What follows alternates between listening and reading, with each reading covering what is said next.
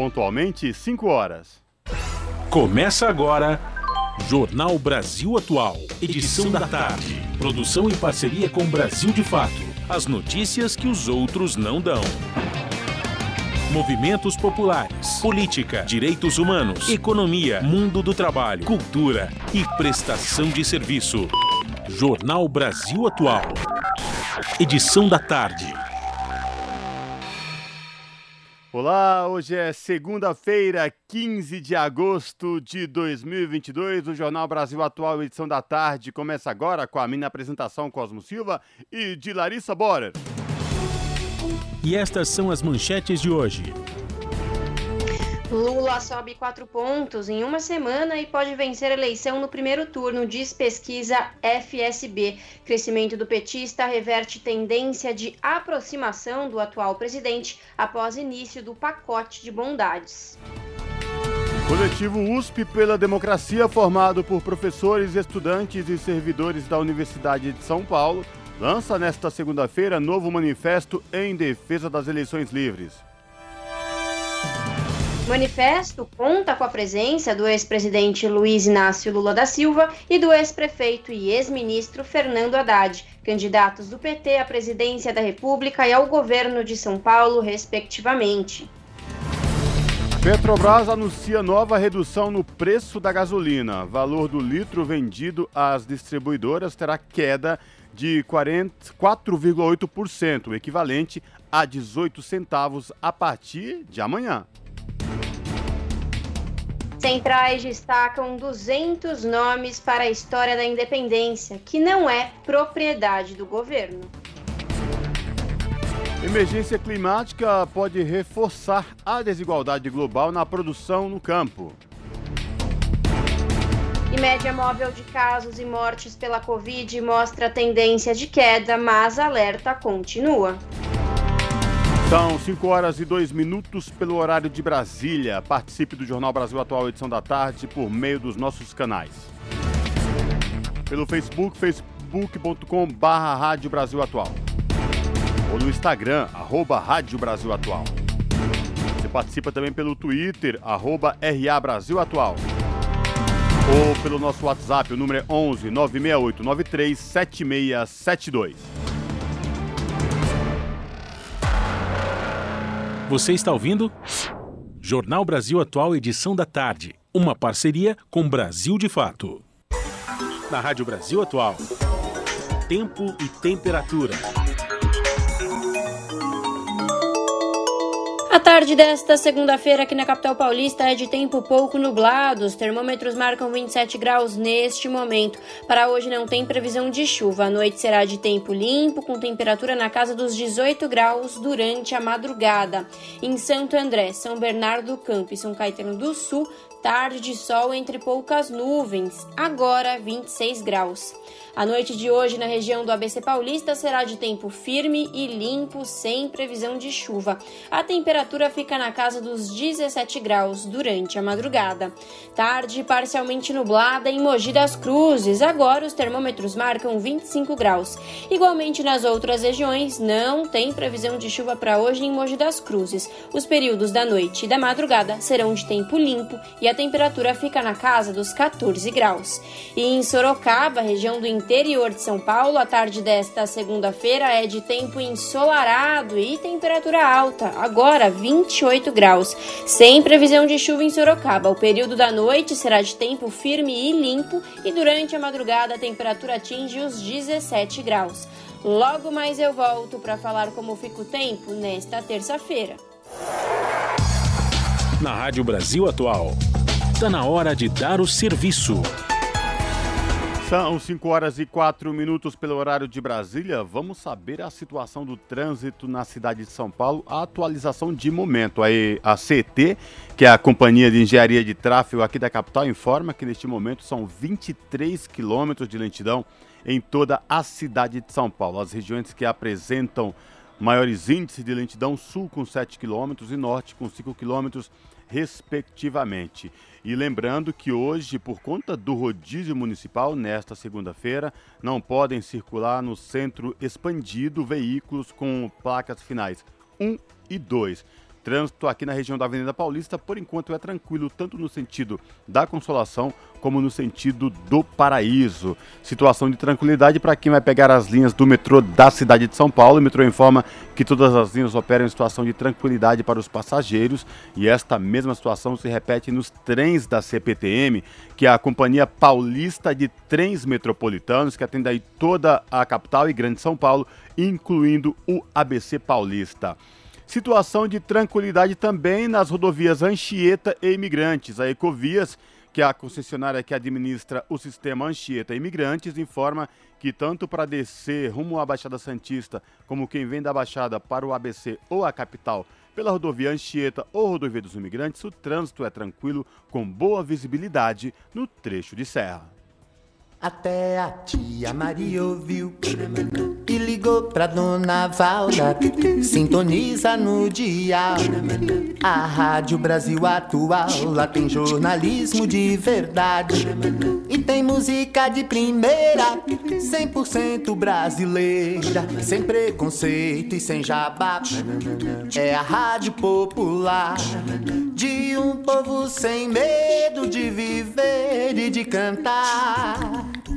Avisa a todos, dá um salve, manda um zap. Essa rádio é nossa voz. Brasil Atual 98.9. Jornal Brasil Atual. Edição da tarde.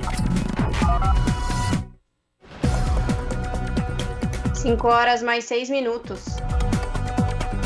E o coletivo USP pela Democracia, formado por professores, estudantes e servidores da Universidade de São Paulo, lança nesta segunda-feira um novo manifesto em defesa das eleições livres, intitulado A Democracia no Brasil Corre Risco Basta. O documento começou a ser apresentado à sociedade em aula aberta agora às 5 da tarde, no vão dos prédios de História e Geografia da Faculdade de Filosofia, Letras e Ciências Humanas, a FEFELESH na cidade universitária Zona Oeste de São Paulo.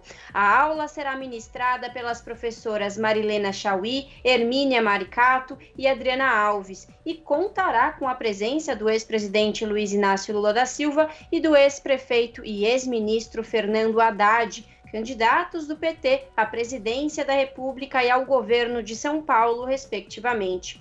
O objetivo do encontro é expressar a indignação do grupo diante das violações à democracia brasileira e promover um debate sobre o papel da universidade pública nesse contexto. A aula aberta será também transmitida ao vivo pelo canal no YouTube da TVT, youtube.com/redetvt. O manifesto, por sua vez, também é endossado por mais de 600 personalidades acadêmicas, entre elas Paulo Arantes, José de Souza Martins, João Adolfo Hansen e Fernando Novaes. O Manifesto em Defesa da Democracia também se soma à Carta às Brasileiras e aos Brasileiros em Defesa do Estado Democrático de Direito, promovida por ex-alunos da Faculdade de Direito, também da USP, e do Manifesto em Defesa da Democracia e da Justiça, de iniciativa da Federação das Indústrias do Estado de São Paulo, ambos lançados na última quinta-feira, dia 11 de agosto. Jornal Brasil Atual, edição da tarde, são 5 horas e 8 minutos. Com o fim do prazo para o registro de candidaturas hoje e o início da campanha eleitoral nesta terça-feira, as pesquisas eleitorais vão mostrar os erros e acertos das estratégias dos candidatos na corrida para a presidência e para os governos estaduais. Esta semana começou uma divulgação de pesquisa FSB nesta segunda.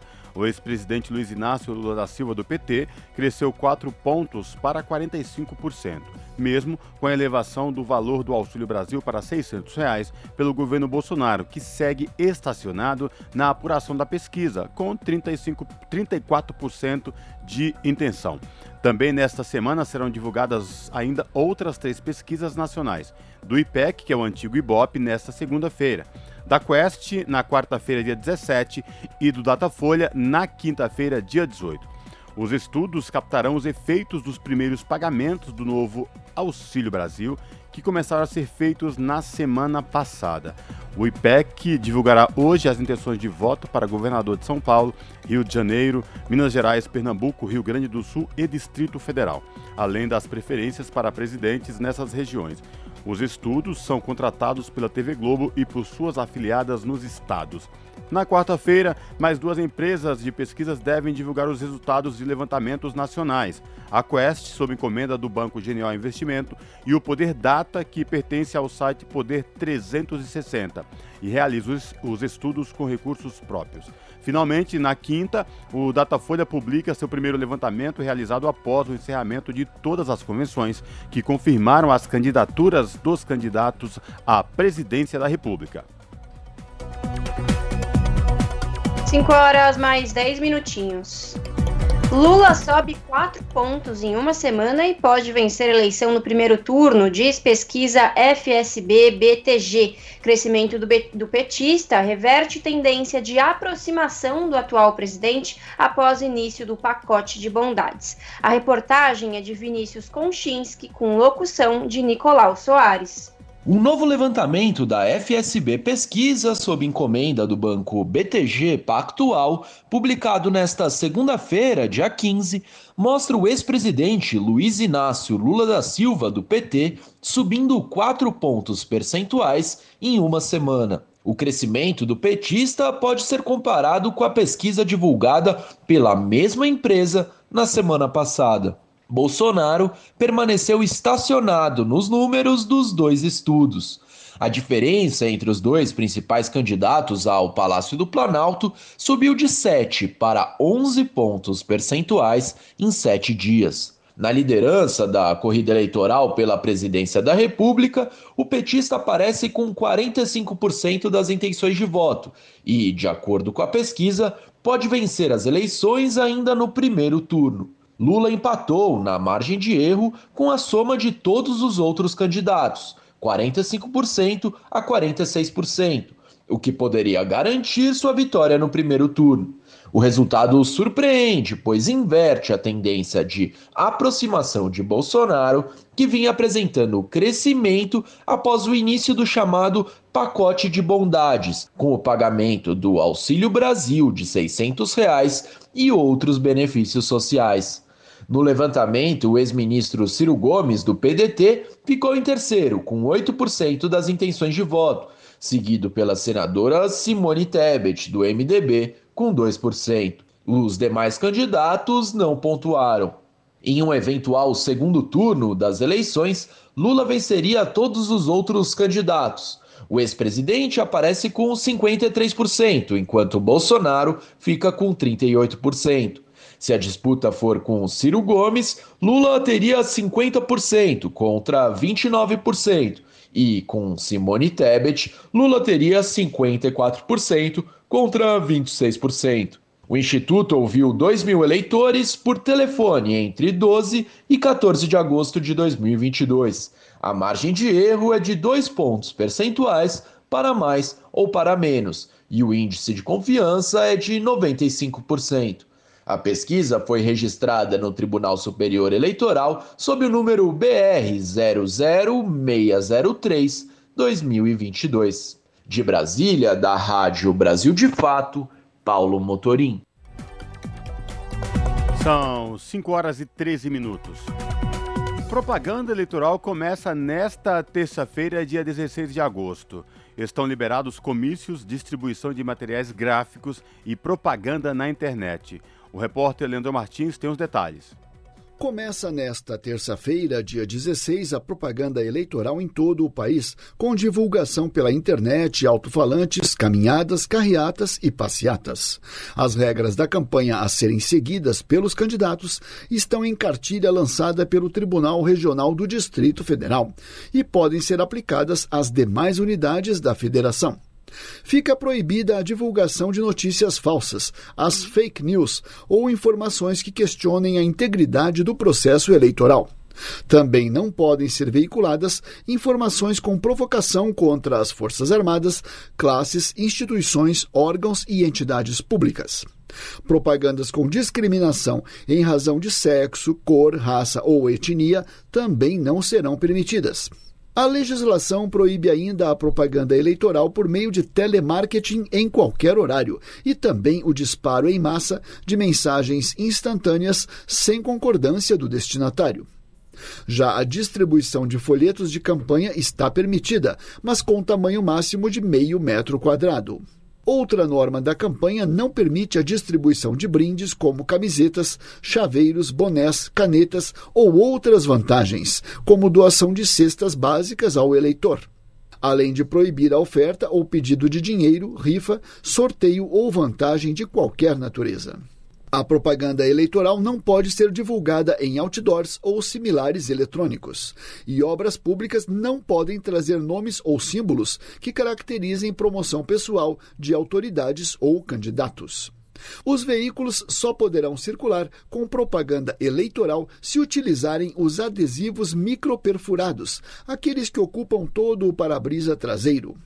A propaganda sonora também tem limites. O funcionamento de amplificadores de som só está permitido das 8 da manhã às 10 horas da noite e precisa ficar a um mínimo de 200 metros das sedes dos órgãos públicos, quartéis, hospitais, escolas e igrejas. Já os comícios serão permitidos das 8 da manhã à meia-noite, com exceção do comício de encerramento da campanha, que poderá ser prorrogado por mais duas horas.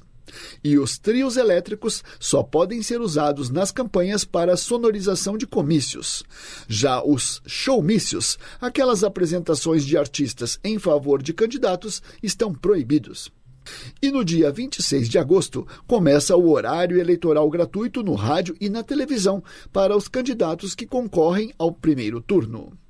Da Rádio Nacional em Brasília, Leandro Martins. E eleitores têm que estar atentos sobre quais documentos levar no dia da eleição. O voto poderá ser feito sem o título eleitoral, mas o cidadão deve apresentar obrigatoriamente o documento oficial ou o e-título com fotografia. Repórter Pedro Prince, Pedro Pincer traz os detalhes. No dia 2 de outubro, primeiro turno das eleições de 2022, eleitoras e eleitores vão às urnas para escolher os novos presidente, governadores, senadores, deputados federais e estaduais ou distritais. Para que exerçam o direito ao voto, é necessário que levem apenas um documento de identificação oficial com foto, pois a apresentação do título eleitoral no dia do pleito não é obrigatória. Dessa forma, no momento da votação, serão aceitos a identidade, a carteira de motorista com foto, o certificado de reservista, a carteira de trabalho, o passaporte ou a identidade funcional emitida por órgão de classe. Esses documentos poderão ser usados ainda que a validade esteja vencida. As certidões de nascimento ou de casamento, no entanto, não valem como prova de identidade na hora de votar. O assessor de comunicação do Tribunal Regional Eleitoral do Distrito Federal, Fernando Veloso, dá mais detalhes sobre o que precisa ser feito no dia da votação. E é importante que os eleitores estejam atentos sobre o seu local de votação e a documentação necessária para votar. Lembramos que será usada a identificação biométrica para os eleitores que já fizeram o recadastramento eleitoral. Ou, para aqueles que ainda não colheram a biometria, será usada a identificação por meio da assinatura do caderno de votação. O importante é estar portando na hora da votação um documento oficial com foto ou apresentar o e-título do seu celular, o aplicativo e-Título, citado pelo Fernando, funciona como uma versão digital do título de eleitor, permite que a pessoa visualize o número do documento de votação, justifique o voto e consulte as informações cadastradas na Justiça Eleitoral. Da Rádio Senado, Pedro Pincer. São 5 horas e 18 minutos. Série especial trará propostas de cada candidato à presidência. Na primeira reportagem, conheça os principais desafios do país com a repórter Sayonara Moreno. Hoje é o último dia para que os partidos políticos registrem as candidaturas para as eleições de outubro junto ao TSE, o Tribunal Superior Eleitoral. E o plano de governo desses candidatos vai ser o assunto desta série, que vai destacar as principais ideias e propostas de cada chapa para os temas mais urgentes no país. Segundo Leandro Gabiati, doutor em ciência política, o Brasil tem pontos a serem priorizados pelas propostas que devem ser levadas em conta na hora do voto. Primeiro, logicamente, a questão fiscal, qual será o limite para gastos que cada governo pretende propor. Segunda questão tem a ver com reforma administrativa, o gasto em torno do serviço público e também reforma tributária. Já saindo da economia, indo para o social, temos a questão do auxílio de renda. Os governos vão manter, não vão manter, vão aumentar, não vão aumentar. E outro ponto fundamental também é a questão de meio ambiente. Todos os candidatos vêm tratando e dando prioridade, alguns com mais ênfase, outros com menos ênfase. Questão de saúde e educação. Citadas pelo especialista, saúde e educação foram unanimidade nas ruas. O que a maioria das pessoas espera é que os temas sejam prioridade na próxima gestão federal. Precisa focar na saúde. Ah, ele precisa investir principalmente na educação, né? Que é a educação que vai movimentar tudo, vai trazer um futuro melhor. Governo bom é governo focado em saúde e educação. Na saúde, na saúde. Educação, porque a gente tem que ter incentivo à educação. Priorizar a saúde, está bem precária. O cientista político Leandro Gabiati explica ainda que a lei eleitoral obriga as candidaturas a apresentarem um plano de governo ao TSE. Mas essa mesma lei não obriga que as propostas sejam cumpridas. Ele acredita que esse seja o motivo de os eleitores brasileiros não terem o hábito de analisar essa importante ferramenta. Lamentavelmente, temos um problema, porque os planos de governo não são muito valorizados pelo eleitor. A maioria dos cidadãos, lamentavelmente, eles deveriam dar uma lida nesses documentos, entender um pouco qual é a proposta de cada candidato, mas não é algo comum. E, de alguma forma, a gente pode entender pouco o porquê, porque são propostas que dificilmente acabam sendo cumpridas 100%. Ao todo, são cinco cargos eletivos e a decisão está nas mãos de mais de 150 milhões de eleitores e eleitoras. A partir de amanhã, você acompanha os destaques dos planos de governo de cada candidatura em ordem alfabética, critério utilizado pelo TSE. Da Rádio Nacional em Brasília, Sayonara Moreno. E agora, no Jornal Brasil Atual, vamos ouvir um trecho da entrevista do professor da Fundação Escola de Sociologia e Política de São Paulo, Paulo Nicoli Ramires, que conversou com o nosso querido Rafael Garcia no Jornal Brasil Atual, edição da manhã, sobre o início nesta terça-feira das eleições de 2022. Para o professor Nicoli Ramires, com o início das eleições, Lula pode ampliar sua vantagem e consolidar a vitória já no primeiro turno. Vamos ouvir. Bom, primeiro em relação ao início né, da campanha eleitoral essa semana, é, podemos dizer perfeitamente que começou para valer nesse momento, né? Uma vez que até agora é, o Bolsonaro tem centralizado a, as atenções, já que é o presidente da República, e também porque, é, sendo presidente, a mídia dá, deu até agora uma cobertura maior à sua pessoa. E é notório também que o Lula, ah, por enquanto, tem se manifestado mais através de redes sociais, uma ou outra ah, reportagem sobre sua pessoa que sai, no, sai nos jornais ah, impressos, também televisivos, e isso pode ser um ponto determinante também para uma ascensão do Lula né, e da campanha do PT. E esse é o temor da campanha bolsonarista, uma vez que Bolsonaro talvez tenha alcançado já o seu pico, digamos assim, nas pesquisas, uma vez que detém a máquina pública, detém mais atenção da mídia.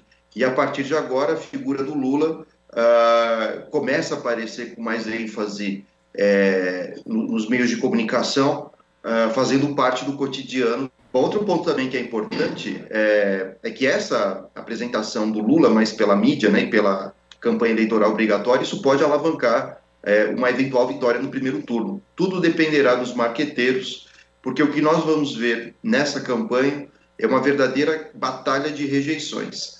Né? É, os bolsonaristas, ainda usando teses antigas né, da, do envolvimento do PT, do Lula em relação à corrupção, é, tese essa que o Lula consegue se defender muito bem, uma vez que os processos de Sérgio Moro uh, evaporaram literalmente da mídia, a gente vê os meios de comunicação, inclusive, tratando o ex-presidente Lula, uh, enfim, de uma maneira mais respeitosa do que dois, três anos atrás. Falta, claro, um pedido de desculpas. E o Lula, por sua vez, nessa batalha de narrativas, tem condições, sim, de reduzir, uh, a a, aliás, aumentar a rejeição em relação ao Bolsonaro, uma vez que o Brasil passa por situações tenebrosas de fome, miséria, crise, inflação, desemprego, ah, fora a questão da pandemia, do desmatamento, enfim. O Bolsonaro um presidente com combo de catástrofes. É, a carta da USP sendo lida na própria Faculdade de São Francisco, né, na semana passada, ela é um marco importante, é, uma vez que registra o desembarque de vários segmentos da sociedade civil diante do apoio ao Bolsonaro. E o maior exemplo disso é, é, é que vários é, grandes empresários brasileiros, a Fiesp, assinaram essa carta que mostra já um esgotamento uh, do apoio que Bolsonaro uh, tinha né, desses segmentos uh, empresariais e muitos deles conservadores. Isso pode ser uma pedra no sapato na gestão Bolsonaro, uma vez que o empresariado tem condições profundas né, de influenciar segmentos de classe média e também a opinião pública, sobretudo a midiática. Uh, então, Bolsonaro lida hoje com este problema, né? ou seja, é, apoiadores de quatro anos atrás, né, o setor empresarial que era praticamente unânime uh, frente ao bolsonarismo, hoje uh, apoia o Lula. O Lula conseguiu, é, com essas tramas né, das cartas, não ser apenas um representante da centro-esquerda, mas também de, dos progressistas, de parte do empresariado, enfim, de uma certa direita mais, aliás, menos conservadora. Então, esse é um cenário que torna o, o, o Lula é, um, um candidato favorito, não exatamente por ser um candidato da esquerda, como eu disse, mas sim o representante da democracia. E o Bolsonaro, mais ou menos há três semanas atrás, lançou a sua campanha eleitoral ah, num, numa convenção do PL, em que se destacou a figura da Michele Bolsonaro. E houve, claro, né, mais do que ser um comício político, uma convenção política, é, parecia muito mais uma, é, uma, um culto evangélico. Né? É, isso pode ser uma outra pedra no sapato do Bolsonaro, uma vez que vários grupos religiosos hoje, sobretudo evangélicos, buscam gradualmente dissociar a sua imagem do bolsonarismo. E isso porque a gente vê a ideia de que nem todos os evangélicos são bolsonaristas, é bom que se diga isso, é, e esse estigma né, que se tem criado em relação aos evangélicos, de que são conservadores de direita, pouco instruídos, isso é um equívoco, claro, mas a gente não pode descartar que há, sim, é, algumas alas né, potentes, principalmente as midiáticas dos evangélicos, a Igreja Universal, a, a Igreja do Malafaia também, é, é, essas igrejas, sim, a Renascer, são igrejas que é, abraçam cunhas e dentes o bolsonarismo. Enfim, o que chama atenção também é o fato de que, é, como essas religiões podem continuar apoiando o bolsonarismo, uma vez que é um preceito bíblico a ideia de que é, devemos zelar pela paz, né?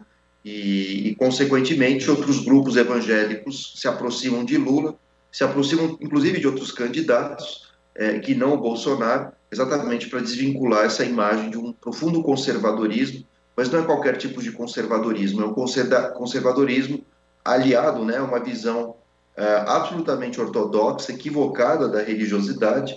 É, basta ver a relação do bolsonarismo com porte de armas, com desejo de pena de morte é, para aqueles que são considerados bandidos e tudo mais. Bom, resultado. É, essa semana começa para valer a campanha e a gente vai ver argumentos de todos os lados contra e a favor é, dos dois favoritos à, à, candidatura à presidência, que é o Lula e o Bolsonaro. E uma última coisa é que essa eleição ela tem um caráter plebiscitário. Né? É, eu tenho dito isso algumas vezes por aqui. É a primeira vez na história do Brasil que nós vamos ter dois presidentes concorrendo, dois concorrentes com muita força, inclusive concorrendo à eleição, de modo que o eleitor tenha um conhecimento né, das práticas uh, petistas, né, sobretudo com a figura do Lula e da Dilma, e práticas bolsonaristas. E o que vai pesar certamente é o aspecto econômico, né, muito além do elemento moral. E o Bolsonaro tende a se enfraquecer diante desse aspecto, né, uma vez que uh, os, os, lulistas uh, defenderão a tese de que tu, toda a situação econômica piorou nas mãos de Bolsonaro, uh, e o bolsonarismo tentará ainda defender a questão da corrupção aliás, contra a corrupção né, associada ao, ao ex-presidente Lula.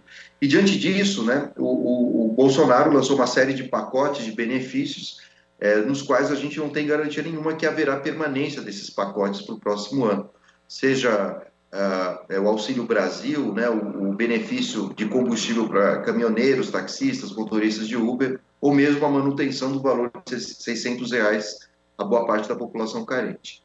Então isso vai pesar muito nessa campanha e agora, de fato, o jogo de xadrez se inicia nessa campanha. Acabamos de ouvir um trecho da entrevista do professor da Fundação Escola de Sociologia e Política de São Paulo, Paulo Nicoli Ramires, no jornal Brasil Atual, edição da manhã, sobre o início, nesta terça-feira, das eleições de 2022. Para conferir essa entrevista completa e ter acesso a outros conteúdos, acesse o YouTube da Rádio Brasil Atual e TVT. Você está ouvindo? Jornal Brasil Atual, edição da tarde. Uma parceria com Brasil de Fato. São 5 horas e 30 minutos. Senadores se mobilizam para limitar os juros do crédito consignado de beneficiários de programas sociais. Instituições financeiras têm oferecido taxas de quase 80% para empréstimos concedidos a esse público. A reportagem é de Érica Christian. Apesar da publicação do decreto, o crédito consignado para quem recebe benefícios sociais estará liberado apenas a partir do dia 5 de setembro. Pelas regras, o beneficiário poderá comprometer até 40% do limite da renda em empréstimos que têm as parcelas descontadas diretamente na conta logo após o recebimento da transferência de renda. Preocupado com as taxas, o senador Alessandro Vieira, do PSDB de Sergipe, pediu ao ministro da Cidadania, Ronaldo Bento, que limite esse percentual ao do funcionalismo público. Segundo uma reportagem do jornal O Globo, algumas instituições financeiras sinalizam juros de quase 80% ao ano para esse novo público. Hoje, pela mesma modalidade de empréstimo, os servidores públicos pagam 20,9% ao ano, os beneficiários do INSS, 26,9% e os trabalhadores da iniciativa privada, 36,8%. Já o senador Paulo Paim, do PT do Rio Grande do Sul, apresentou um projeto que limita em 15% ao ano os juros para os beneficiários de programas sociais. O projeto proíbe também o marketing ativo, que é o assédio das instituições financeiras com ofertas de crédito e oferecimento de cartões. Os juros cobrados no Brasil chegam próximo a 40% ao ano. Não há justificativa para juros altos nos casos de crédito consignado para os benefícios previdenciários, porque são operações de baixíssimo risco, risco eu diria zero. Por outro lado, Alessandro Vieira ainda solicitou ao ministro da Cidadania que o empréstimo consignado aos beneficiários de programas sociais seja feito com base no valor de 400 reais, ao lembrar que os 600 reais atuais deixarão de ser pagos em janeiro do ano que vem. Ele também sugere as mesmas regras de portabilidade, ou seja, de renegociação e da troca de banco que ofereçam taxas menores. O Ministério da Cidadania poderá estabelecer novas regras, entre elas uma redução da margem do consignado. Da Rádio Senado, Érica Christian. 5 horas mais 33 minutos. E a Petrobras anuncia redução de 18 centavos na gasolina para distribuidoras. De acordo com a estatal, a parcela da companhia no preço ao consumidor vai cair de R$ 2,70 para R$ 2,51, em média, a cada litro vendido na bomba. Reportagem de Fabiana Sampaio. A Petrobras reduziu novamente o preço de venda da gasolina para as distribuidoras. A partir desta terça-feira, o preço médio de gasolina A vai passar de R$ 3,71 para R$ 3,53 o litro, uma redução de 18 centavos. Essa é a terceira queda no valor do combustível desde julho. O último entrou em vigor no dia 29. De acordo com a Petrobras, a parcela da companhia no preço ao consumidor vai cair de R$ 2,70 para R$ 2,51 em média a cada litro vendido na bomba, considerando a mistura obrigatória de 73% de gasolina A e 27% de etanol anidro para a composição do combustível que abastece os veículos. Em comunicado, a companhia ressaltou que a redução acompanha a evolução dos preços de referência e é coerente com a política que busca o equilíbrio dos valores que pratica com aqueles do mercado global. Da Rádio Nacional no Rio de Janeiro, Fabiana Sampaio. São 5 horas e 34 minutos. Estudos sobre o trabalho em plataformas mostram a existência de fatores de riscos psicossociais dos trabalhos adoecedores, afirma em artigo a pesquisadora ergonomista Thais Helena de Carvalho Barreira, da Fundacentro. Isso exige atenção pública no que diz respeito a direitos sociais e trabalhistas, afirma ainda a doutora em Ciências Políticas pela Universidade de Massachusetts, dos Estados Unidos. O texto foi publicado no site da Fundacentro. Logo no início, a autora expõe as dificuldades, inclusive, de situar a atividade no contexto do mercado de trabalho, como atividade laboral realizada em empresas plataforma, como a Uber e o iFood, por exemplo. A pesquisadora ainda lembra que no trabalho em plataformas, a gestão é padronizada por algoritmos e realizada por inteligência artificial, sem interlocução humana e humanizada. Dessa forma, ressalta a estudiosa, o trabalhador fica submetido a condições organizacionais prescritas rigidamente, que além de reduzirem a margem de manobra nas situações conflituosas e de dificuldades que requerem criatividade para traçar estratégias de resolução dos problemas, podem provocar pane no entregador. E deputados podem votar projeto inspirado em caso real que protege mulheres de violência no local de trabalho. O repórter Antônio Vital acompanhou o debate e tem mais detalhes. Os brasileiros reagiram com indignação à divulgação das imagens da agressão sofrida pela Procuradora-Geral do município de Registro, em São Paulo, Gabriela Samadella Monteiro de Barros, atacada a cotoveladas, socos e chutes por um colega de trabalho dentro da prefeitura da cidade, onde os dois trabalhavam. O acusado, Demetrios Oliveira Macedo, era subordinado a ela e respondia a um processo administrativo aberto por Gabriela para apurar o comportamento agressivo dele com outras funcionárias. A agressão, ocorrida no dia 20 de junho, foi filmada e o vídeo circulou o país pelos veículos de comunicação e redes sociais. A filmagem mostra o ataque e o desespero da procuradora e das pessoas presentes, que finalmente conseguiram conter o agressor. Demetrios foi levado à delegacia, mas liberado em seguida, mesmo com as testemunhas e o registro em vídeo do crime. Para prevenir casos como este e garantir punição para os agressores, está pronto para ser votado no plenário da Câmara projeto que permite a prisão em flagrante quando o acusado for filmado ou fotografado cometendo violência contra a mulher. O projeto foi apresentado pelo deputado Samuel Moreira, do PSDB de São Paulo, ex-prefeito de Registro, e foi elaborado com base em sugestões feitas pela própria procuradora agredida. Para Samuel Moreira, Gabriela Monteiro de Barros conseguiu transformar uma experiência traumática em ação que pode ajudar a proteger mulheres no ambiente de trabalho. Ela atuou decisivamente na construção deste projeto pela própria experiência que ela teve, uma experiência muito ruim, porém construindo algo de bom agora na proteção e na defesa dos direitos das mulheres esta não é uma luta só das mulheres, é uma luta de todos os homens também. Além de permitir o flagrante com base nas imagens, o projeto prevê punição com pena de detenção de seis meses a dois anos para autoridades que se negarem a atender a mulher vítima de violência ou deixarem de prender em flagrante o agressor. Também autoriza o juiz a afastar o acusado do exercício do cargo quando o crime for cometido contra a servidora do mesmo órgão ou no mesmo ambiente de trabalho. A proposta ainda obriga o uso da tornozeleira eletrônica pelos condenados em prisão domiciliar e condiciona a progressão de regime para os condenados por crimes de violência contra a mulher à realização de exame criminológico. Deputados e deputadas aprovaram um regime de urgência para o projeto, que dessa forma poderá ser votado diretamente no plenário da Câmara, sem passar pelas comissões, o que agiliza a tramitação. O requerimento de urgência foi aprovado de maneira simbólica, com apoio de vários partidos. A deputada Fernanda Melchiona, do PSOL do Rio Grande do Sul, prestou solidariedade à procuradora agredida. Esse projeto eh, se trata de uma série de medidas de proteção às mulheres dentro do seu local de trabalho. Foi inspirada numa agressão lamentável, violenta, hedionda, sofrida pela procuradora Gabriela, Gabriela Samadelo Monteiro de Barros, que inclusive teve aqui na Câmara dos Deputados com a bancada feminina. Nós queremos prestar nossa solidariedade mais uma vez à procuradora Gabriela e dizer que machistas não passarão.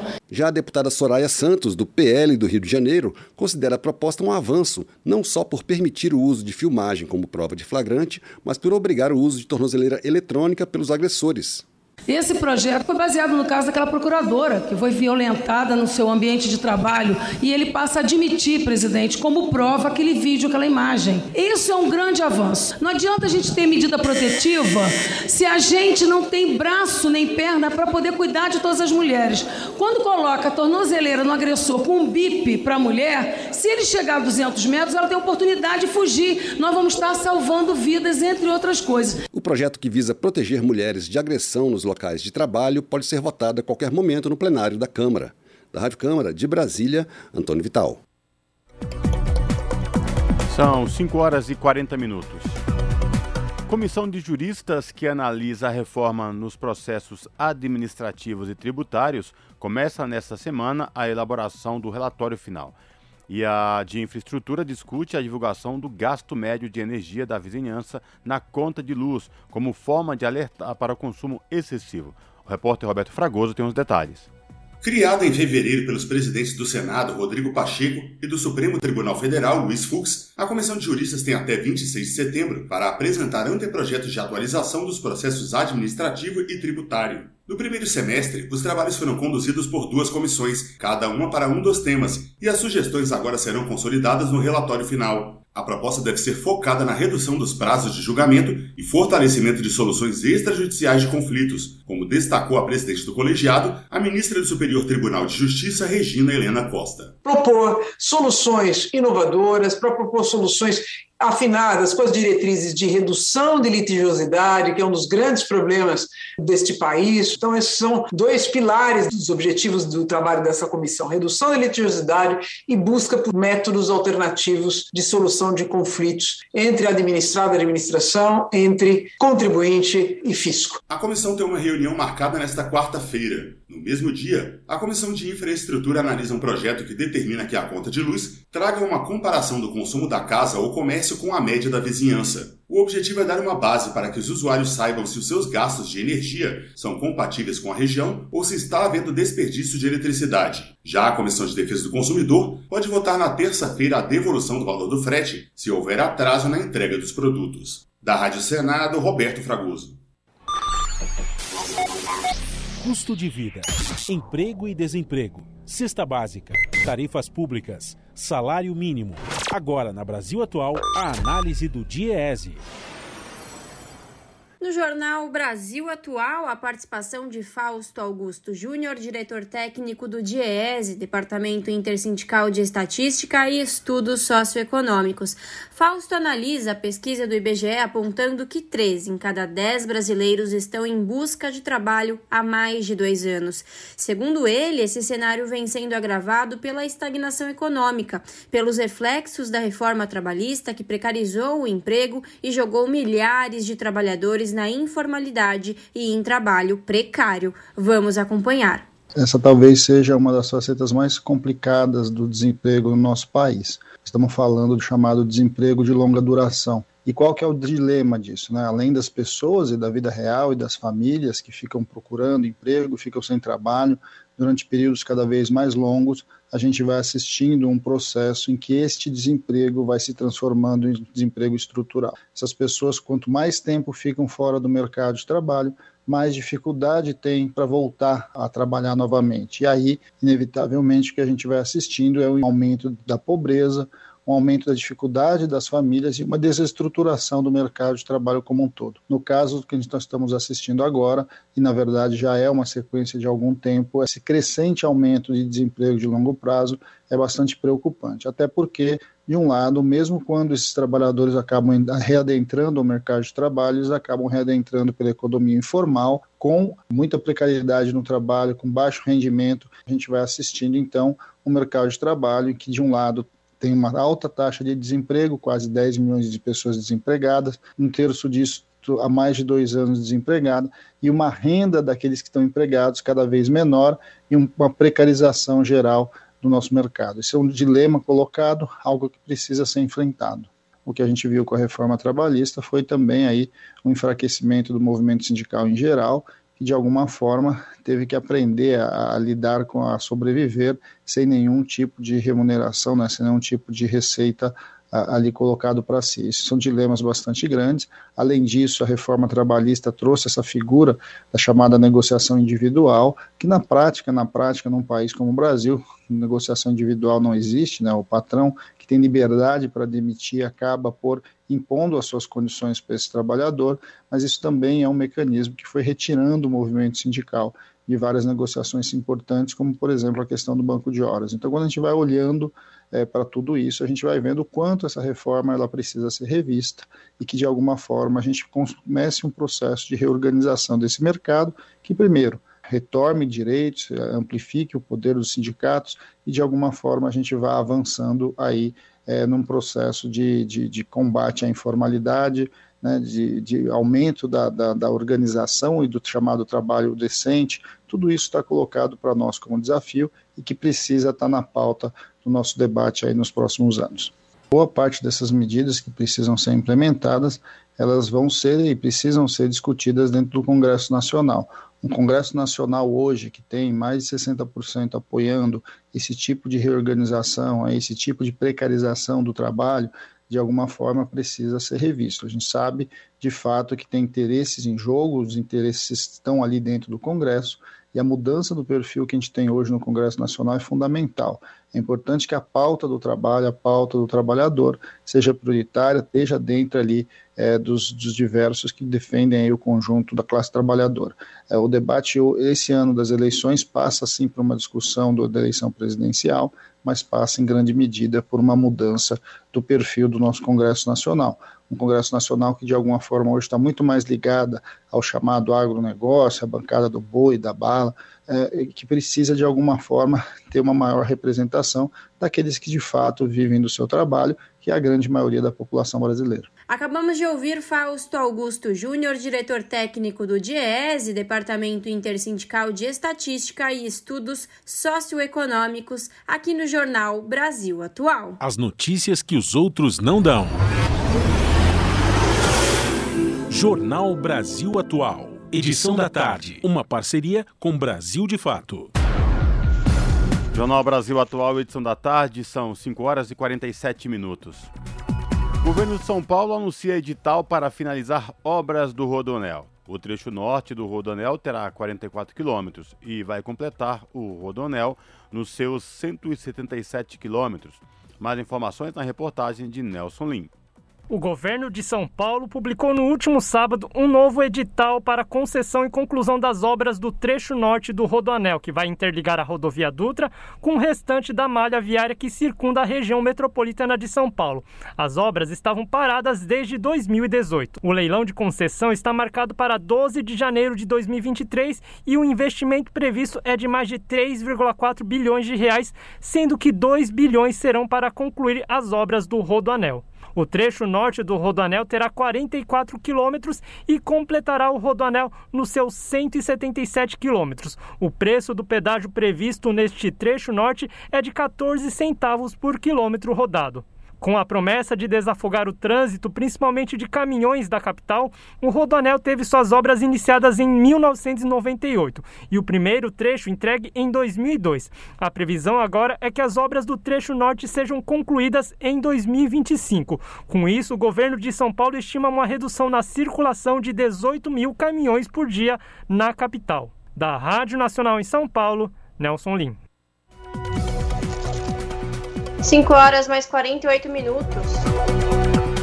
O programa Transição, Trabalho e Tecnologia de hoje vai falar sobre as inovações na construção civil. Diversas ferramentas têm sido adotadas no setor para gerar obras mais rápidas, limpas e com menor impacto ambiental. Mas os especialistas ressaltam a necessidade de qualificação profissional para que os trabalhadores acompanhem tais inovações. Confira na reportagem de Júlia Pereira.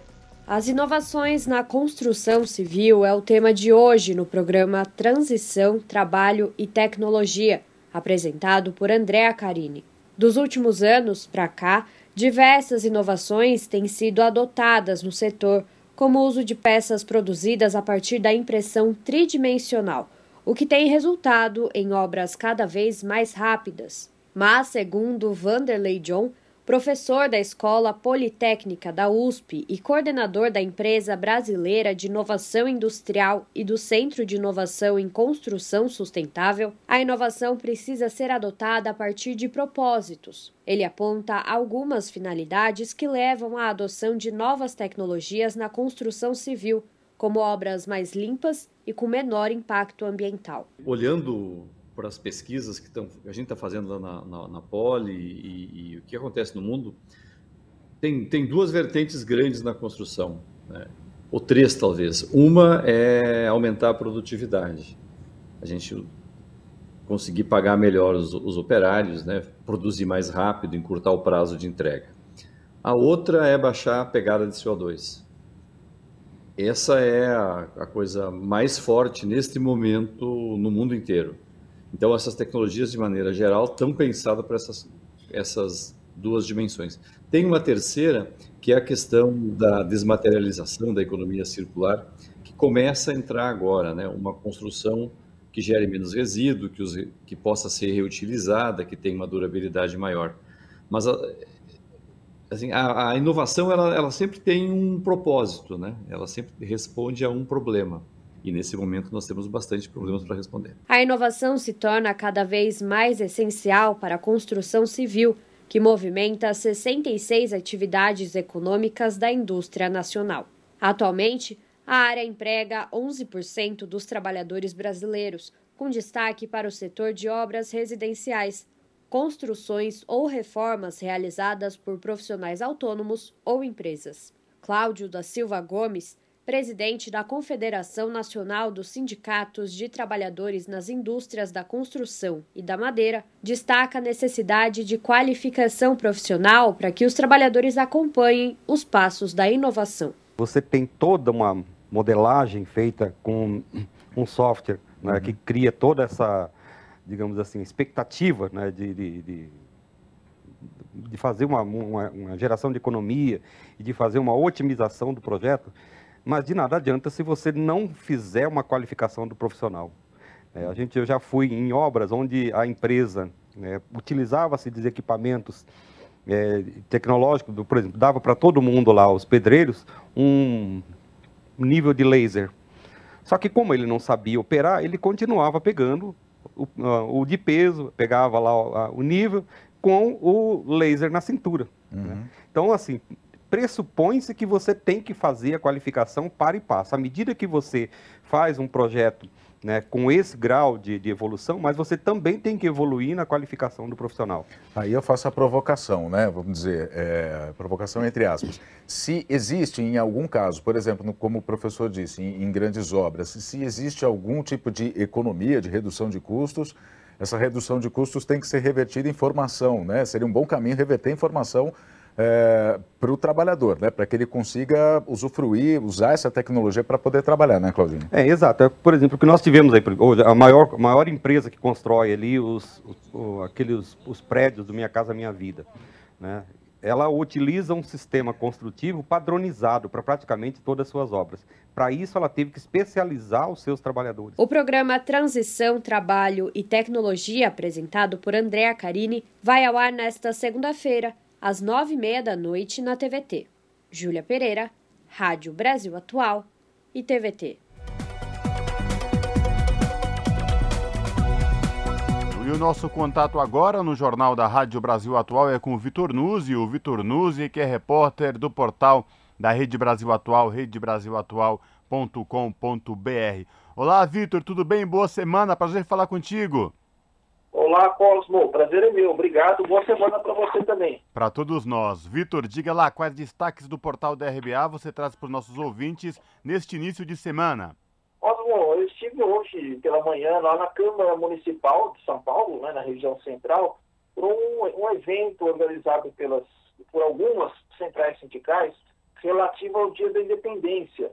As centrais fizeram um levantamento assim, para apontar 200 nomes de personalidades brasileiras para fazer menção aos 200 anos da independência do Brasil. Né? Então é um, é um uma espécie de contraponto também né, a, a festejos oficiais. São 200 nomes que contribuíram, como eles falam, para a construção social do Brasil. Algum... E ali tem de tudo, né? Tem artista, tem político, economista, é, músicos, é, sindicalistas, claro, né? Então, então é, uma, é uma lista bem variada que foi divulgada hoje nesse evento lá na, na Câmara. Vitor, algum nome especial que você pode destacar para a gente aqui, para os nossos ouvintes no Jornal da Rádio Brasil Atual? Puxa, Cosmo, são 200 nomes, né? Mas tem, tem, tem um pouco de tudo. Eu né? confio, eu confio no Pô, seu feeling, eu confio no seu feeling e, e, e, ouço atentamente o que você pode falar aí, algum destaque. Vamos lá. Vamos lá. Ah, então tem desde assim, assim, acho que os mais conhecidos, né? Chico Buarque, Paulinho da Viola, Gilberto Gil, mas temos também o Mazarop, né? o cineasta, o Ademir Barbosa, Jorge Amado, Ariano Suassuna, o escritor, Sérgio Macaco, que é um militar, né, que foi, ficou famoso por impedir um atentado que a ditadura queria fazer para é, culpar a esquerda. Sérgio Macaco é um, um herói brasileiro, podemos dizer assim. O Paul Singer, o, o economista, a Chiquinha Gonzaga, cantora, Vila Lobos, Oswald Andrade, Pixinguinha, é muita gente, né, Cosmo? E aí se você vê que o, o Brasil, né, apesar de todos os pesares, também tem muita e muita gente boa, porque lista a gente sabe, né, Cosmo? É sempre, é sempre complicado, né? Cada um tem a sua lista, tem os seus nomes, as pessoas vão concordar ou discordar, né? Mas, é, sem dúvida, há, muito, há muitos grandes brasileiros aí que fizeram a história desse país. Ô Vitor, é muito importante também, como você falou no início do nosso bate-papo, de fazer um contraponto aí a, a, aos festejos, né, os 200 anos da independência, que vai ser comemorado agora no dia 7 de setembro, porque são personagens da história que foram importantes, tiveram um papel importante no que diz respeito não só à independência, mas como para o nosso desenvolvimento em todos os sentidos, cultural, artístico, econômico, sindical, social, enfim, é amplo, né, Vitor? É bastante amplo, Cosmo. E uma coisa que eu acho importante que eles falaram ali durante o evento o, a data né, é uma data cívica, né? 7 de setembro, a independência brasileira não é, não é de ninguém, né, Cosmo? E uma das pessoas, um, foi inclusive um pesquisador que falou, é, o atual governo tenta reduzir o 7 de setembro a um comício eleitoral. E não é, né? É uma data de todos, né? De todo mundo. Ninguém é dono da, da bandeira, ninguém é dono do verde e amarelo, né? ninguém é dono do 7 de setembro. Então é uma data de respeito ao país, né? a construção do país com todos os seus problemas que nós conhecemos bem. É verdade, é muito bem lembrado porque tem gente que quer se apoderar de um símbolo nacional. Este símbolo que é de todos, todas e todes, não tem como é, negar isso e uma pessoa querer se apropriar de um símbolo tão importante que é a bandeira nacional, que são a simbologia desse país da liberdade, enfim, é querer mencionar isso e acreditar isso a única pessoa, a um segmento. Muito bem lembrado, né, Vitor? É verdade, né? É, inclusive, durante a ditadura, isso tentou ser feito também, né? É como se, se a, os símbolos da pátria fossem pertencessem ao governo e a, e a ditadura tinha uma máquina de propaganda muito poderosa na época, né? E, e acho que durante muito tempo as pessoas identificavam, ligar, faziam essa ligação do verde e amarelo com um regime ditatorial, né? Eu acho que isso é, mudou depois com o comício das diretas, com a campanha das diretas já, né, que era todinha de verde amarelo, né, pela, pelo restabelecimento das eleições diretas para presidente da República, para as eleições que nós tivemos desde então, o verde amarelo é nosso, né, não é de, não é de ninguém, ninguém não, não tem propriedade, né, como o, o atual governo quer, parece querer fazer crer, né, como se o, como se a data do 7 de setembro fosse uma comemoração governamental. Não é, é uma, é uma, uma celebração de um país.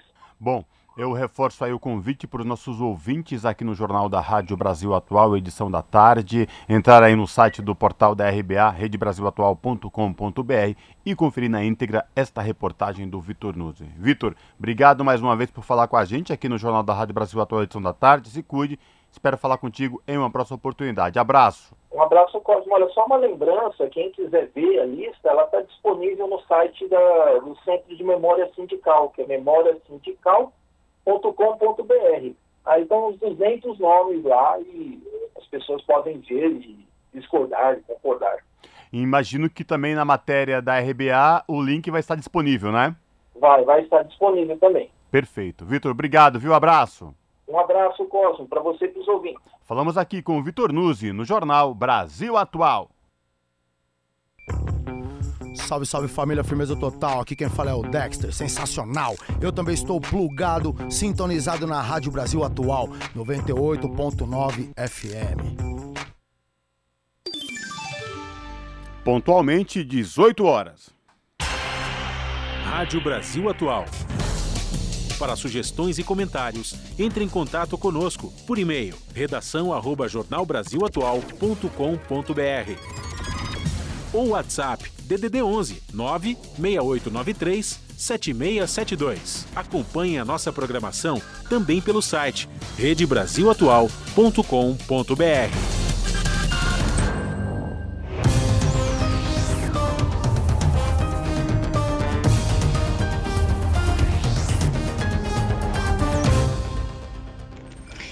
E agora é a hora de conexão com a redação do seu jornal para saber quais são os destaques da edição desta segunda-feira, que começa logo mais às 19 horas na TVT, canal digital 44.1, com ela, a apresentadora Ana Flávia Quitério. Ana, boa noite. Quais os destaques que você traz hoje?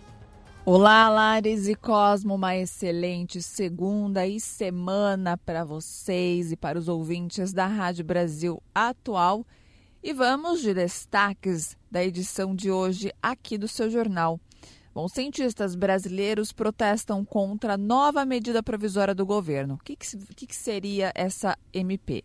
Ela foi aprovada no Senado e ela propõe renovar a frota de ônibus e caminhões, só que retirando ainda mais recursos da ciência e tecnologia. Outro assunto hoje aqui no seu jornal: a comunidade do Morro da Cruz, na periferia da Zona Leste de Porto Alegre, está mobilizada para combater a fome e gerar renda para os seus moradores. É lá que a organização.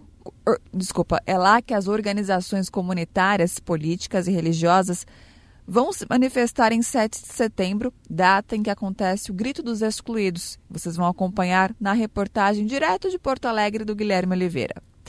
E para encerrar, aconteceu hoje no vão dos prédios de História e Geografia na Faculdade de Filosofia, Letras e Ciências Humanas na USP, uma aula pública em defesa da democracia. O local já sediou manifestações e assembleias de estudantes históricas e parou hoje para alertar a sociedade sobre o risco que corre o Estado Democrático de Direito e o evento de hoje contou com a participação do ex-presidente Lula e do candidato ao governo do estado de São Paulo, Fernando Haddad. Bom, essas e outras reportagens completas vocês conferem daqui a pouquinho, pontualmente às sete da noite comigo no seu jornal. Bom programa, Lares e Cosmo. Beijão grande para todo mundo. Eu aguardo vocês. Jornal Brasil Atual, edição da tarde. Uma parceria com Brasil de Fato. No Líbano, a ONU ajuda jovens a combater discurso de ódio e ataques na internet. Negatividade e comportamentos tóxicos têm efeito desastroso para a saúde mental da juventude.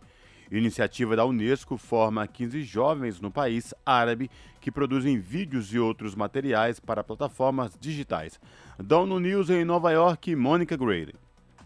Uma libanesa de 21 anos está participando de uma iniciativa da ONU para promover um discurso positivo e informações verdadeiras.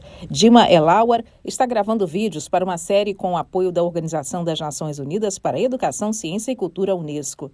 Ela lembra que atrasou seu sonho de se tornar jornalista por receber comentários de ódio sobre a sua personalidade e estilo. Dima foi acusada de falar alto demais, de não ter os padrões de beleza de apresentadores de TV e outros defeitos. Hoje, com a iniciativa para combater discursos de ódio, ela está mais positiva e determinada a lutar contra o comportamento negativo na internet e fora dela. Ao se juntar ao treinamento da Unesco para se opor ao discurso de ódio e à desinformação, Dima afirma que qualquer pessoa está suscetível a odiar e, por isso, é preciso aprender as várias formas desse tipo de discurso e enfrentá-lo. Para ela, o ódio expressa o problema da outra pessoa e não o dela. E ao entender isso, ela aprendeu a se aceitar e a aceitar os outros, vendo a beleza em cada um. O treinamento da Unesco também ajudou a retornar ao jornalismo após estudar tradução para combater a desinformação com correção e positividade. Para a jovem libanesa, é preciso acabar com críticas destrutivas, intimidações e a marginalização de qualquer pessoa baseada na identidade. Até o momento, a Unesco já formou 15 jovens de diferentes regiões e universidades no Líbano sobre mídia e informação, acesso à informação, combate ao discurso de ódio e à informação falsa. Ao todo, foram produzidos 12 episódios sobre o tema após os jovens terem sido treinados nas técnicas de mídia social e outras plataformas. Da ONU News, em Nova York, Mônica Grayley. 6 horas mais 5 minutos. Hoje completa um ano do retorno do Talibã ao poder. Nações Unidas listam reveses significativos em áreas como economia, política, sociedade, direitos humanos e de gênero. Especialistas pedem maior representatividade no governo para favorecer reconciliação e estabilidade. Da ONU News em Nova York, mais detalhes na reportagem de Ana Paula Loureiro.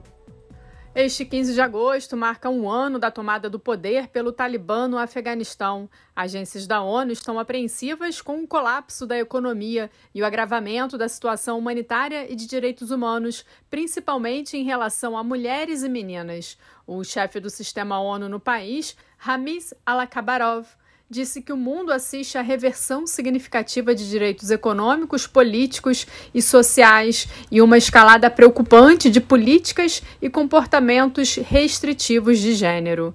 Para ele, sem o direito à educação, ao trabalho e à liberdade de movimento, as mulheres são cada vez mais relegadas à margem da sociedade. Segundo a ONU, mais da metade dos 41 milhões de afegãos está abaixo da linha da pobreza. Quase 23 milhões enfrentam insegurança alimentar. Cerca de 2 milhões de crianças sofrem de desnutrição e comunidades ficaram ainda mais vulneráveis depois do terremoto há mais de seis meses. O Unicef revelou que o custo de ter meninas fora do ensino médio chega a 2,5% do produto interno bruto, a estimativa é que se 3 milhões de alunas concluíssem o ensino médio e entrassem no mercado de trabalho, elas contribuiriam com pelo menos 5,4 bilhões de dólares para a economia do Afeganistão. A diretora executiva da ONU Mulheres, Sima Barrus, falou sobre a aniquilação de décadas de progresso em igualdade de gênero e direitos das mulheres em poucos meses. O apelo às autoridades de facto é que abram escolas para todas as meninas, removam as restrições ao emprego das mulheres e à participação do grupo na política e revoguem todas as decisões e políticas que as privam de seus direitos. O aumento dos preços dos alimentos e dos combustíveis foi agravado pela seca e pela guerra na Ucrânia. A ONU Mulheres estima que 95% da população afegã e quase todas as famílias chefiadas por mulheres ficaram sem o suficiente para comer. Da ONU News em Nova York, Ana Paula Loureiro. Esse é o Jornal Brasil Atual, edição da tarde. Uma parceria com Brasil de Fato. São 6 horas e 8 minutos. O país registrou mais de 5.395 casos de Covid-19 e 40 mortes em consequências da doença, segundo o balanço atualizado no último domingo pelo Conselho Nacional de Secretários de Saúde. Agora, desde o início da pandemia, em março de 2020, o total de casos confirmados chega a mais de 34 milhões e as mortes somam mais de 681 oficialmente. A, média móvel semanal mostra tendência de queda. O mesmo acontece no registro de óbitos. Apesar dos números um pouco melhores, a recomendação é de manter a prevenção. O pesquisador Atila Lamarino, por exemplo, chamou a atenção para o ritmo lento da vacinação infantil. O Brasil é o segundo país com mais mortes de crianças por Covid. São duas crianças com menos de 5 anos por dia. No caso dos adultos, receberam a primeira dose mais de 180 milhões de pessoas, ou equivalente a 83,95% da população.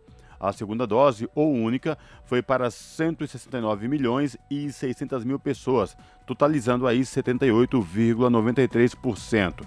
Tomaram o reforço mais de 101 milhões de brasileiros, o equivalente a 47% da população.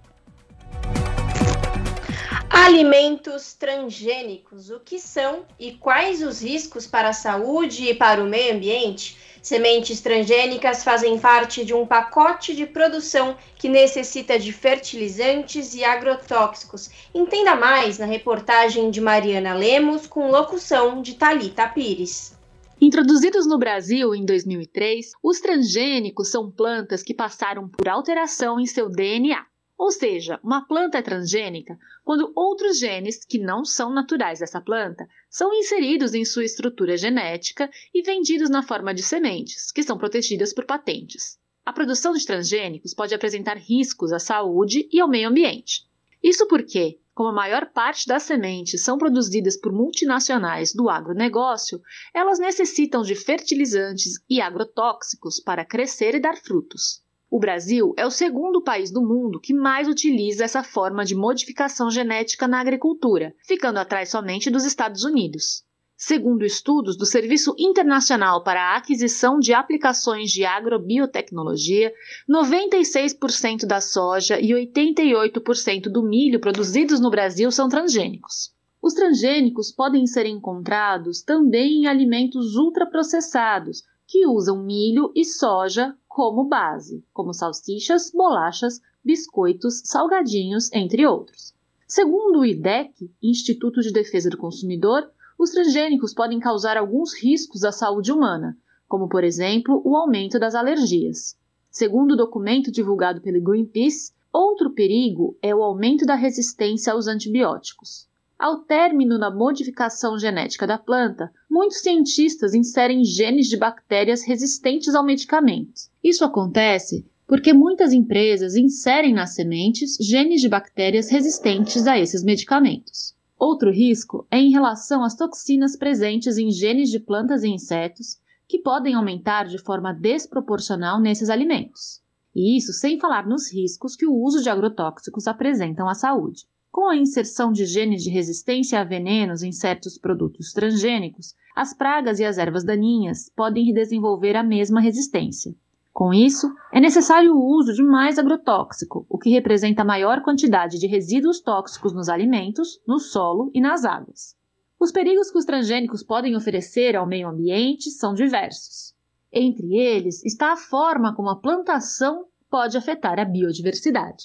Além disso, Pode ocorrer também a contaminação de plantações não transgênicas por meio de insetos ou do próprio vento, que dissemina pólen das plantações transgênicas. De São Paulo, da Rádio Brasil de Fato, com reportagem de Mariana Lemos, Talita Pires. Jornal Brasil Atual, edição da tarde, são 6 horas e 12 minutos. Armazém Orgânico resgata a cultura alimentar das favelas e ressalta que a periferia é PHD em alimentação.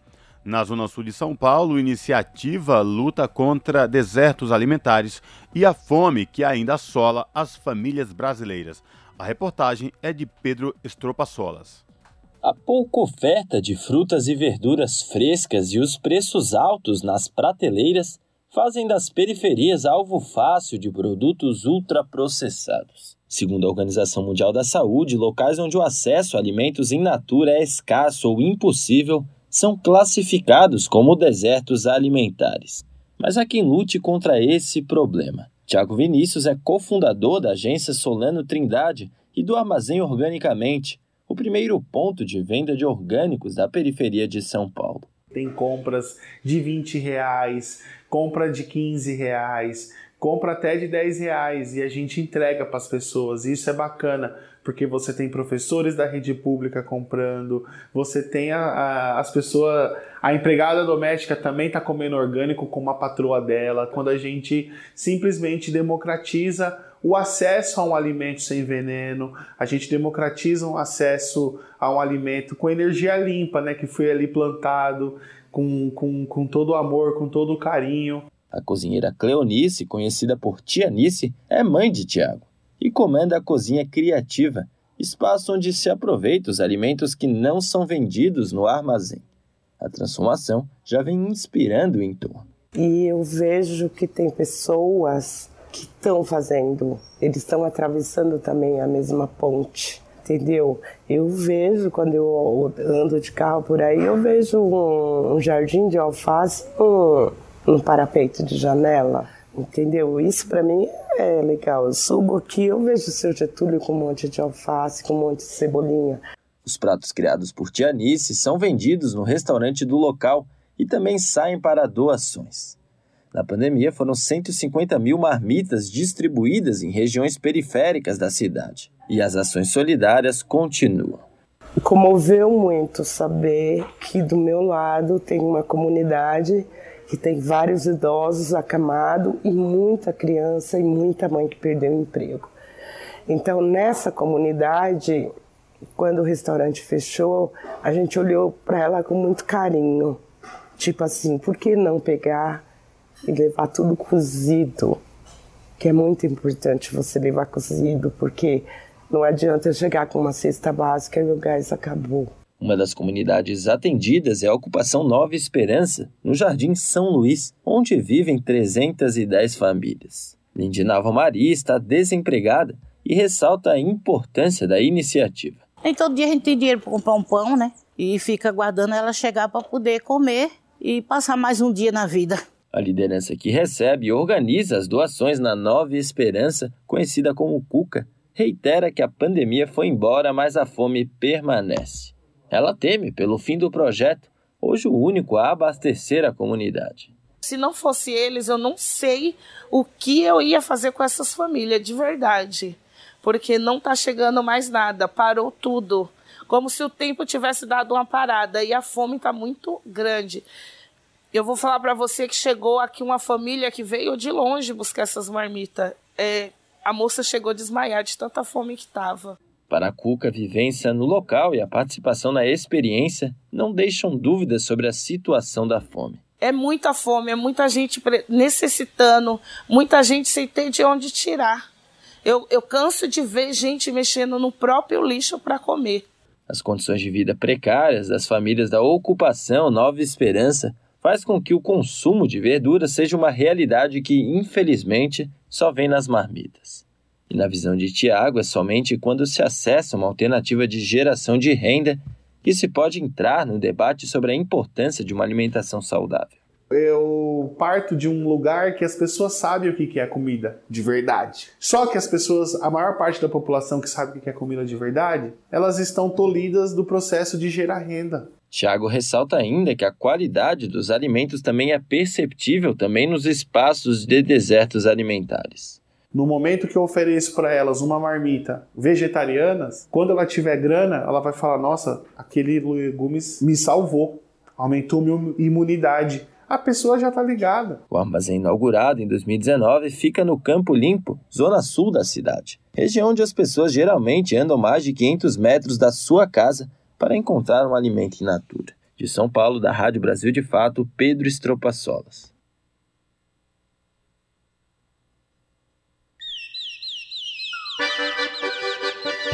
Te aproxega, vivente. Comece agora o Alimento é Saúde.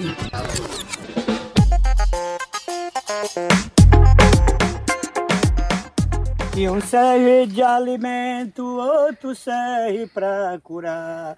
Nós vamos fazer o óleo do nosso badiputá. O fruto é pequenininho, mas a potência do óleo que se extrai dele atravessa gerações. Batiputá o nome. planta nativa da Barra do Mundaú, no Ceará, e que há mais de 300 anos vem sendo utilizada pelo povo tremembé como explica a jovem liderança indígena Matheus Tremembé. Para nós é reconhecido como óleo milagroso, que para tudo serve, tudo cura. Então a gente tem, a gente diz que o óleo do baticuté é o óleo que alimenta e cura. Ele nos identifica quem nós somos porque ele é uma forma importante de uma conexão com o território sagrado. O óleo de batiputá é usado em vários dos rituais da etnia, pelos seus poderes curativos e também espirituais.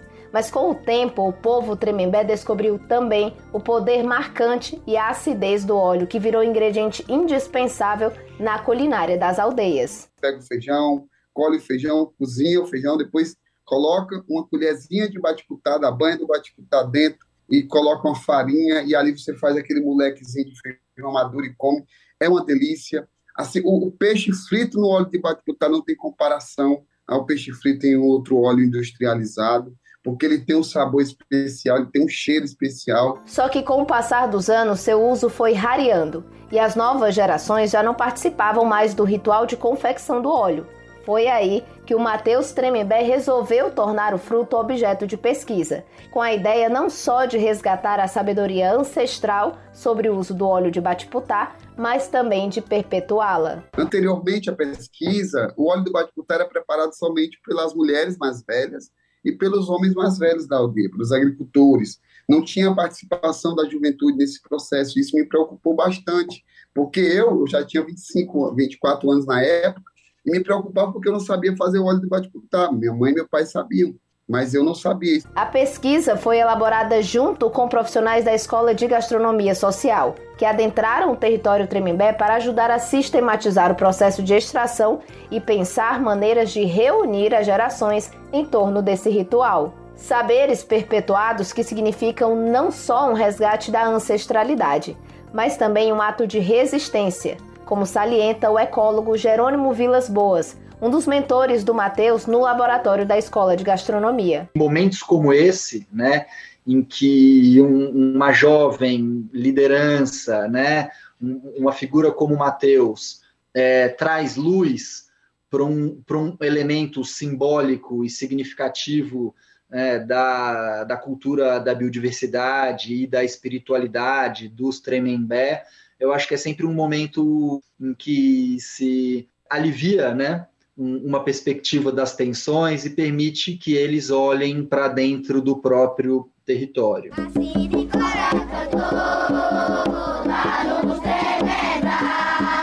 De Fortaleza para a Rádio Brasil de Fato, Camila Lima. Um ano, a Amazônia teve mais de 8 milhões e meio de quilômetros quadrados desmatados. O dado foi divulgado na última sexta-feira pelo INPE, o Instituto Nacional de Pesquisas Espaciais. A reportagem é de Júlia Pereira. Nos últimos 12 meses, o desmatamento na floresta amazônica chegou a 8.590 quilômetros quadrados. Só no mês passado, foram 1.487 quilômetros quadrados de alertas, o dado foi divulgado na manhã da última sexta-feira pelo DETER, a ferramenta do INPE, o Instituto Nacional de Pesquisas Espaciais. O Pará foi o estado com a maior área da Amazônia Legal desmatada, com 3.072 quilômetros quadrados, seguido do Amazonas, Mato Grosso, Rondônia, Acre, Roraima e Maranhão. Esse foi o terceiro ano consecutivo que o desmatamento na Amazônia superou os 8 mil quilômetros quadrados. De 2019 para 2020, foram derrubados 9.216 quilômetros quadrados. No período seguinte, de 2020 a 2021, os alertas de desmatamento somaram 8.780 quilômetros quadrados.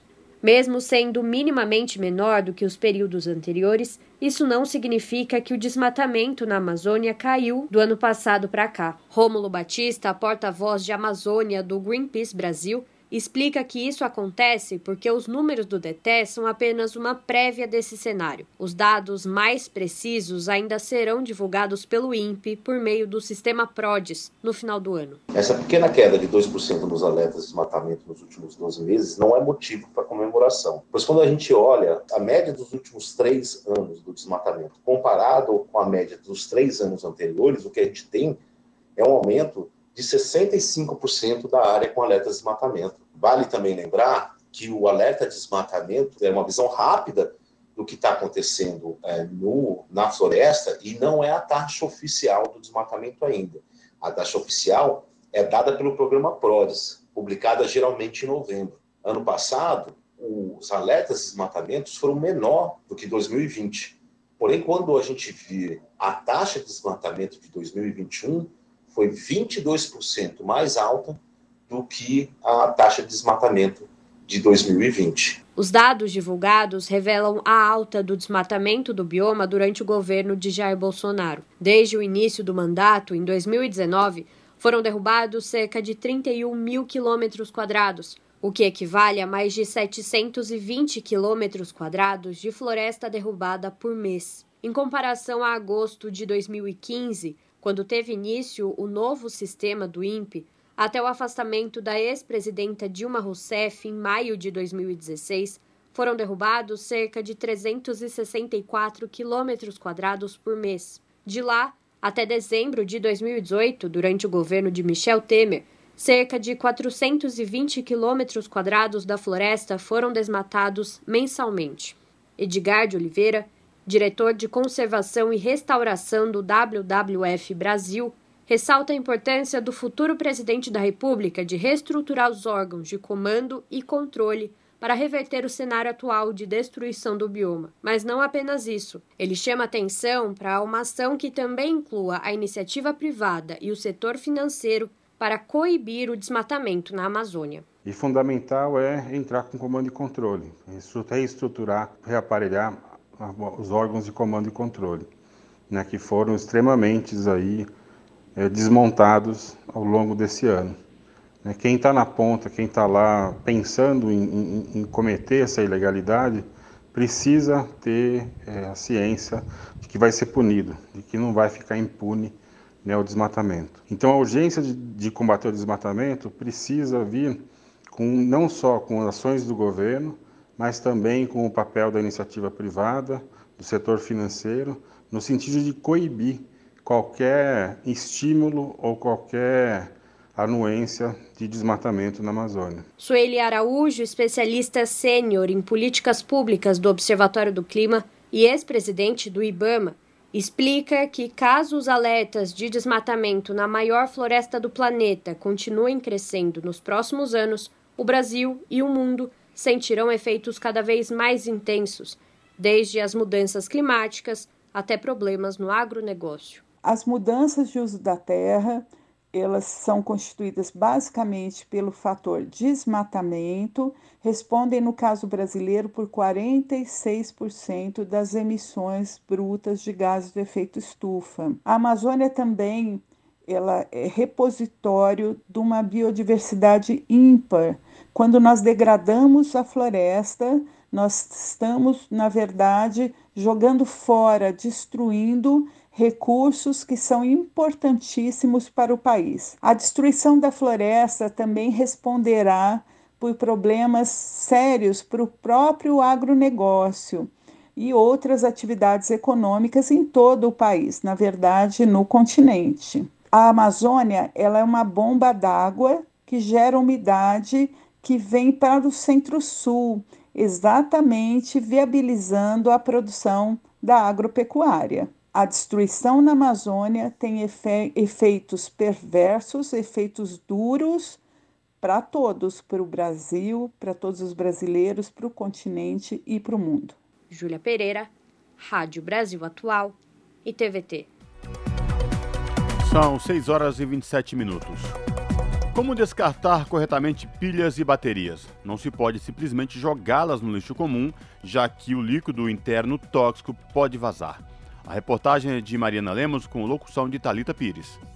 As pilhas e baterias precisam de atenção quando o assunto é descarte, porque grande parte delas possui metais pesados, como mercúrio, cádmio e chumbo. Por isso, não se deve simplesmente jogá-las no lixo comum, já que o líquido tóxico interno pode vazar e causar contaminação no solo. Por outro lado, elas podem ser recicladas, reutilizadas ou ainda passar por tratamentos que possibilitem esse descarte, mas sem agredir o meio ambiente. A legislação brasileira determina que a responsabilidade por recolher e encaminhar as pilhas após o uso fica com o fabricante, em um sistema chamado de logística reversa. Portanto, pilhas e baterias devem ser entregues aos estabelecimentos que as comercializam. A Política Nacional de Resíduos Sólidos estabelece incentivos para que as empresas se comprometam com o um descarte correto. Além disso, os fabricantes devem informar no rótulo dos produtos as informações sobre como dar um fim às pilhas e baterias usadas. Para aumentar a vida útil e evitar vazamentos, uma dica é evitar a exposição delas ao calor e à umidade. Além disso, prefira pilhas e baterias recarregáveis, que possuem maior durabilidade. É preciso ainda tomar cuidado com pilhas que não possuem o selo de verificação do Inmetro pois elas podem conter materiais muito mais tóxicos do que as regularizadas. De São Paulo, da Rádio Brasil de Fato, com reportagem de Mariana Lemos, Talita Pires. Na Rádio Brasil Atual, tempo e temperatura. Terça-feira na capital paulista será um dia ensolarado, sem previsão de chuva. A temperatura sobe, o período da tarde será mais quente e manhã e noite continuam com temperatura mais baixa, máxima de 30 graus e mínima de 17 graus. Sol também em Santo André, São Bernardo do Campo e São Caetano do Sul. A terça-feira será com predomínio de sol, sem chance de chuva e temperatura alta, com máxima de 29 graus e mínima de 16 graus. Mesma coisa na região de Mogi das Cruzes, o tempo será ensolarado e sem chuva. A temperatura sobe mais, com máxima de 28 graus e mínima de 13 graus. E na região de Sorocaba, interior de São Paulo, igualmente nas outras regiões, a terça-feira será de sol, sem previsão de chuva, com temperatura mais alta. A máxima será de 31 graus e a mínima de 16 graus. Larissa Borer, Rádio Brasil Atual.